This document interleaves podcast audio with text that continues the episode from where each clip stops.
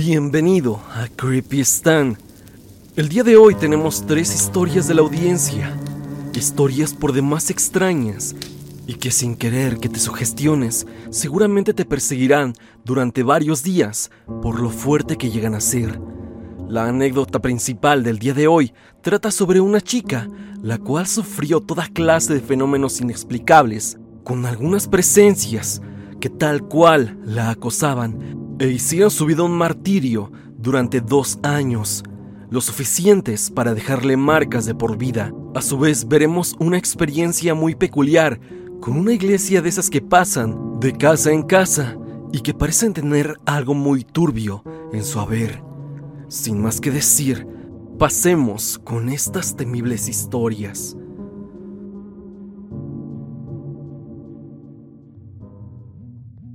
Historia anónima. Me he pensado mucho sobre si contarte o no esta historia, ya que es algo que no he podido superar del todo, pues este evento en especial casi acaba conmigo y mi cordura. Esto comenzó a finales del 2018 y terminó en los últimos meses del 2020.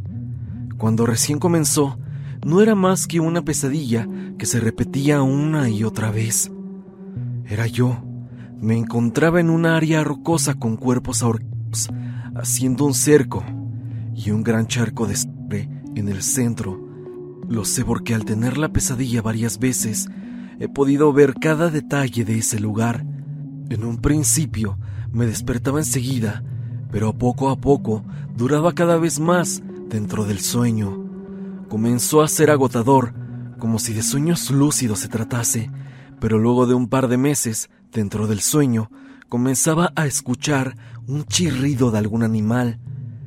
Eso me asustaba mucho y me despertaba. Al despertar veía la silueta de alguien parada en la esquina de mi cuarto, a donde no entraba la luz. Pesadilla a pesadilla, aquella silueta se acercaba más y más a mi cama. Se lo contaba a mis padres, pero no me creían ni una sola palabra. Al final colgaron una imagen religiosa en la pared, esperando que con eso dejara de despertarme en la madrugada, pero no funcionó. Pasó el tiempo y ahora ya no dormía tanto en las noches. Escuchaba música mientras leía un libro, ya que al parecer si dormía durante la tarde no me pasaba nada, o eso creí. Ahí tuve mi primera experiencia con una parálisis del sueño. No podía moverme y estaba asustada, pero seguía en mi cuarto. Podía ver el reloj avanzar y eran apenas las 4.12 de la tarde. Este suceso lo recuerdo porque me dejó muy marcada. Luego de fijarme en el reloj y en que no podía moverme, escuché algo moverse en el mini estudio que tiene mi cuarto justo al fondo, donde esperaba ver la silueta de un hombre, pero lo que vi fue mucho peor. Había una especie de animal que corría de un lado al otro, saltando del escritorio a la silla y de regreso, como si estuviera jugando. No parecía percatarse de que yo lo estaba viendo, o eso creo yo. El problema era lo grotesco de su apariencia. Parecía un ave, pero era grande. Tenía un cabello largo que le colgaba y traía la cabeza colgando de él. Las patas no eran de ave, parecían de otro animal canino. Poseía una que otra pluma por su cuerpo y se veía increíblemente viejo y arrugado. Mientras estaba en shock al ver su apariencia, dio un chirrido exactamente igual al que oía en mis pesadillas. Fue entonces cuando pude moverme y mi reacción inmediata fue salir del cuarto y decirle a mis padres. Debo decir que ya me habían pasado varias parálisis del sueño y nunca vi a la criatura, la cual soltó una especie de gruñido en cuanto me levanté, pero mi instinto me dijo que no podía seguir ahí más tiempo. Al comentárselo a mis padres, nuevamente lo desacreditaron a... ¿Eso te pasa por ver películas de terror? ¿O es porque no duermes a la hora que es? Comencé a agotarme mentalmente y como en ese tiempo estaba en la universidad, se acercaban los exámenes y presentaciones de proyectos. me tocó comenzar a quedarme hasta más tarde en el escritorio. En una de esas noches sentí un fuerte golpe en mi espalda que me sacó hasta el aliento. Asustada, llamé a mi mamá para decirle lo que acababa de pasar. Y otra vez, maldita sea otra vez, no me creyó. No fue hasta que le mencioné que aún me ardía la espalda y ella me revisó. Me dijo que tenía una gran marca en mi espalda. Se veía claramente como si alguien me hubiera dado un fuerte bofetón. Aquella noche mi madre se quedó conmigo. A la mañana siguiente la marca ya no se notaba, pero aún me dolía. Así que mi mamá intentó hablar con mi padre, pero este no creía. Entonces fue dejado el tema de lado una vez más, pero esta vez mi madre estaba más atenta a mis cambios de humor. Aquella sombra que veía y que cada vez se acercaba más a mi cama, ahora ya se encontraba junto a ella. Esto pasó aproximadamente por marzo del año 2020. Comenzaba a despertarme, ahora sin tener pesadillas, y veía a un hombre, aunque no lo veía nítido, pero sabía que estaba ahí, observándome fijamente. Podía notar la presión en mi cuerpo cuando él me veía. A estas alturas, mis gatos ya no dormían conmigo, pues a veces le gruñían al aire y salían corriendo. Entonces comenzó a suceder. Comencé a despertar con marcas de manos en mis pies. Si dormía de espalda, amanecía con una marca de mano en ella. Para esto, yo ya evitaba dormir en mi cuarto. Dormía en la casa de mi novio o me iba a la casa de algún familiar. Pero esta solución solo era temporal. Si me iba una semana y regresaba, parecía molestarle a esa entidad o esas entidades. Por lo que mis pesadillas eran más desagradables o me levantaba no solo con marcas, sino con rasguños. Si me quedaba más tiempo, a las dos semanas comenzaba a tener pesadillas de nuevo y al despertar, él estaba junto a mi cama. Pensaba que no había mucho que pudiera hacer, así que en junio me resigné y dejé de dormir en otros lados. Mi entonces novio también estaba cansado, ya que decía que cuando yo estaba con él, escuchaba voces provenir de otro lado del cuarto, o que sentía que había alguien más. Yo lo entendí. Para mí ya era agotador. Había días que al despertarme tenía marcas de uñas en las piernas, que mi papá decía que yo misma me las infundía. Pero yo ya tenía las uñas muy cortas, pues él siempre me decía lo mismo. Entonces mi mamá decidió dormir conmigo una noche esa noche me dijo que sintió como algo la tomó del pie y pareció darse cuenta de que no era yo e intentó ahorcarla. No fue hasta que me desperté y vi unas manos cerca de ella. Es así que la moví y ella se levantó alarmada. En otra ocasión, en pleno día, acababa de llegar y le pedí a mi prima que me pasara una blusa porque me iba a duchar. Y el televisor de mi cuarto se encendió a todo volumen por lo que mi papá subió apresurado por el grito de mi prima, quien le dijo que el televisor se había encendido solo. Mi papá la observó molesto, pensando que ella le estaba jugando una broma, y se dio cuenta que el televisor estaba desconectado, pues al salir yo desconecto todo de mi cuarto. Él quiso pensar que todo era una broma, pero el escenario era imposible, pues mi papá encontró a mi primo en la puerta de mi cuarto y hasta que ella abrió la puerta, que estaba lo suficientemente lejos del televisor, y fue en ese instante que se apagó la televisión. Es así que era imposible que ella lo desconectara, y él había sido testigo de eso. Pero aún así, decidió mantenerse escéptico. Luego de suceso tras suceso, yo ya me encontraba nuevamente enferma por no dormir bien y también por el estrés de todo lo que estaba pasando. Y es que yo soy una persona muy enfermiza. Fue hasta noviembre del 2020 que una lechuza parecía disfrutar de asomarse en mi ventana. Mi ventana tenía una reja para que mis gatos no salieran, pero esa lechuza se colgaba y trataba de ver hacia adentro, como con curiosidad, debido a que por mi casa hay muchas de ellas, no presté mayor importancia a este hecho, pero comenzó a venir todos los días y yo comencé a decaer. Al principio me diagnosticaron una anemia leve, pero poco a poco comenzó a agotarme todo. Todos eran conscientes de la lechuza y entonces mi mamá comenzó a poner varias cosas que según son para ahuyentar brujas. Eso funcionaba un tiempo, pero después la lechuza regresaba. Aquel hombre, por otro lado, siempre me miraba desde al lado de mi cama y se le dejaba espacio. Estoy segura que se acostaba junto a mí, aunque nunca me atreví a voltear, pero sentía cómo se hundía la cama cada vez más. Todo esto ya me tenía agotada física y emocionalmente. Ya me daba igual lo que sucediera conmigo, ya que la falta de sueño también me afectaba bastante.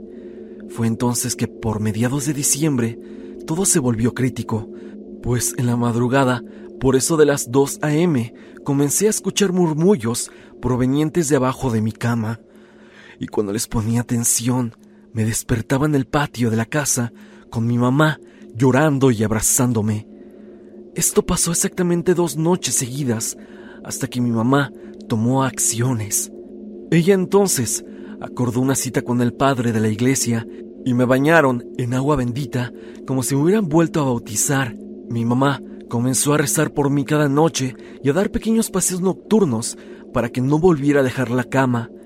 Estuve con mucha fiebre durante poco más de una semana, hasta que finalmente al noveno día me levanté y ya no había tenido pesadillas.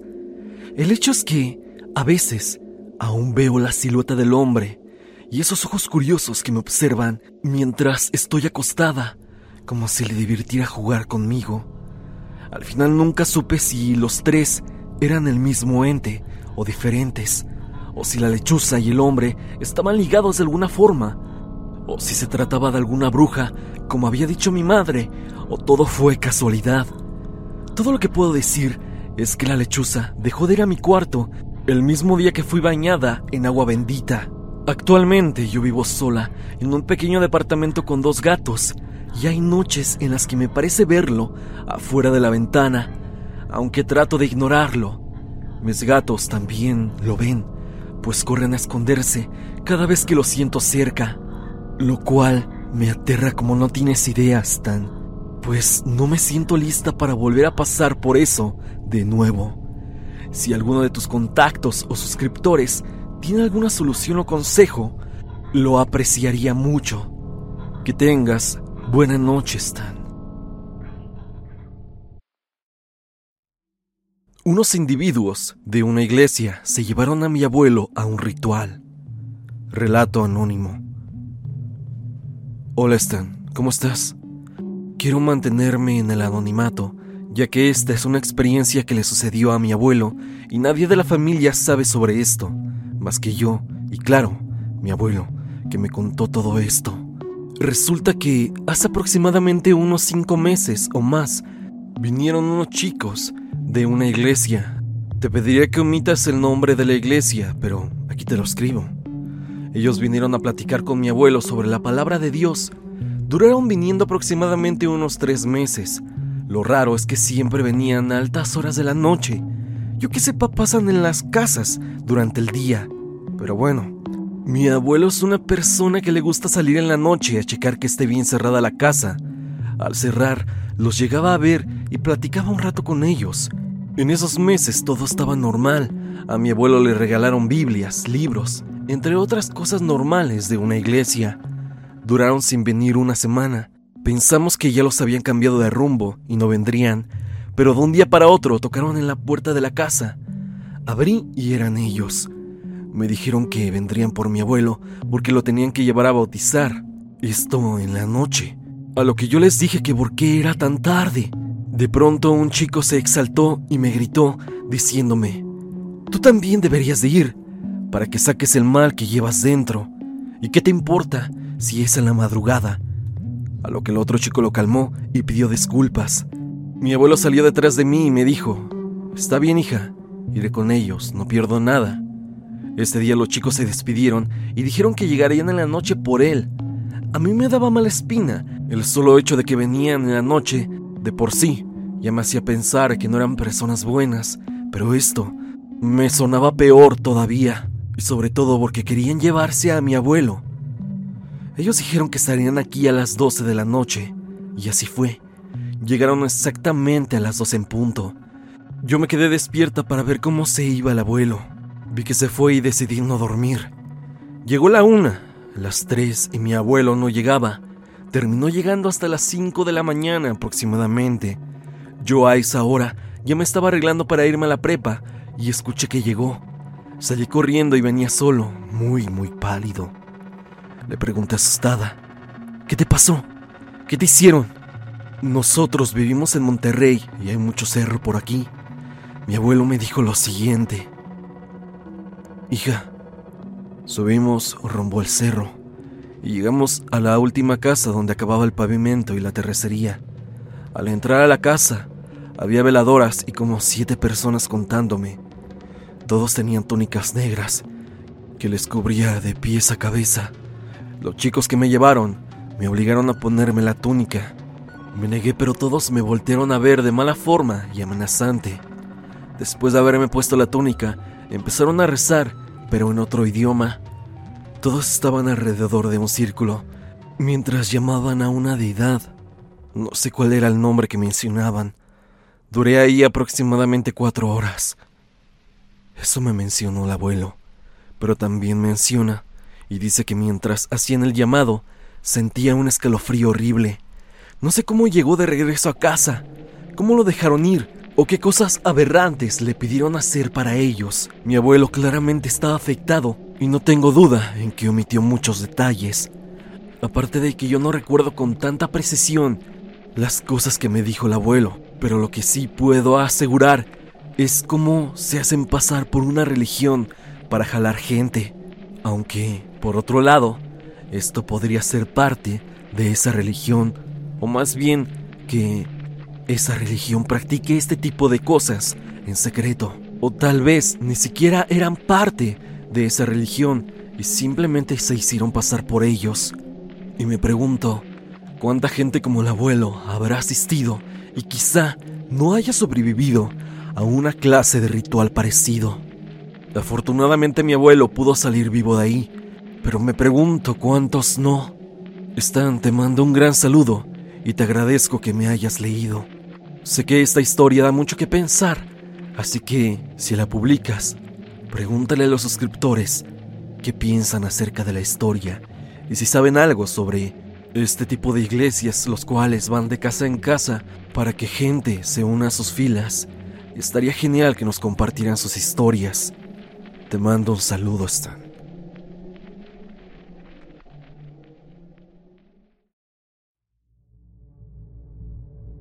Ana Ramírez, a través del grupo de Facebook, nos cuenta una pequeña pero aterradora historia. Hola Stan, soy nueva en esta comunidad de Facebook pero sigo tus videos. Voy a narrar una experiencia de mi abuelito con un nahual. Mi abuelo, de joven, tuvo una amistad con un varón que llevaba consigo una cobija. A donde fuera, siempre llevaba esa cobija. No importaba que hiciese frío o calor. En una ocasión, este hombre le pidió a mi abuelito que lo acompañara a ver a su novia. Mi abuelo, conociéndolo, le dijo que por qué iba a esa casa si sabía que la familia de la novia no lo aceptaba. El hombre sonrió de forma enérgica y le dijo, Yo tengo mis métodos para ver a mi novia. Mi abuelo creyó que estaba fanfarroneando, así que lo acompañó. Al estar a unos cuantos metros de la casa de la novia, este hombre se acercó con mi abuelito y dijo, Ahora vas a ver cómo logramos vernos, mi novia y yo. Solo quiero pedirte que de lo que veas y escuches, por favor, no comentes nada. Mi abuelito asintió. Entonces, instantes después, este hombre extendió la cobija que siempre llevaba consigo. Comenzó a saltar en forma de cruz sobre ella, al tiempo que decía palabras extrañas. Acto seguido, se enredó en la cobija y al desenredarse, ya no era un hombre, sino un perro de gran tamaño sus dientes eran humanos y no tenía cola. Mi abuelo quedó pasmado ante lo ocurrido. Después de un rato, el perro regresó y volvió a realizar lo que inicialmente vio mi abuelito, los saltos en forma de cruz, las palabras extrañas, y otra vez ahí estaba el hombre. Le ofreció a mi abuelito enseñarle a hacer nahual. Mi abuelito, naturalmente, rechazó la oferta. Tiempo después, mi abuelito mientras caminaba a casa, luego del trabajo, oyó que lo llamaban. Era un perro de gran tamaño. Y sí, era su amigo. Hasta aquí el video del día de hoy. Espero que te haya gustado. Ya has escuchado otro capítulo más de Creepy Stan. Dime, ¿tú tienes alguna historia que quieras contarme? Si así es, no lo dudes y envíamela a evidencia.tristan.gmail.com o bien únete al grupo de Facebook y comparte tu experiencia con toda la comunidad. Sígueme por Spotify para que me escuches mientras haces tus labores diarias. Sígueme en redes sociales, especialmente en mi Instagram, para estar en contacto. Suscríbete a Repulsive, ya que de él son las bandas sonoras que has escuchado. El link a su canal estará en la parte de abajo. Sin más que decir, no te olvides que yo soy Stan y te deseo dulces pesadillas.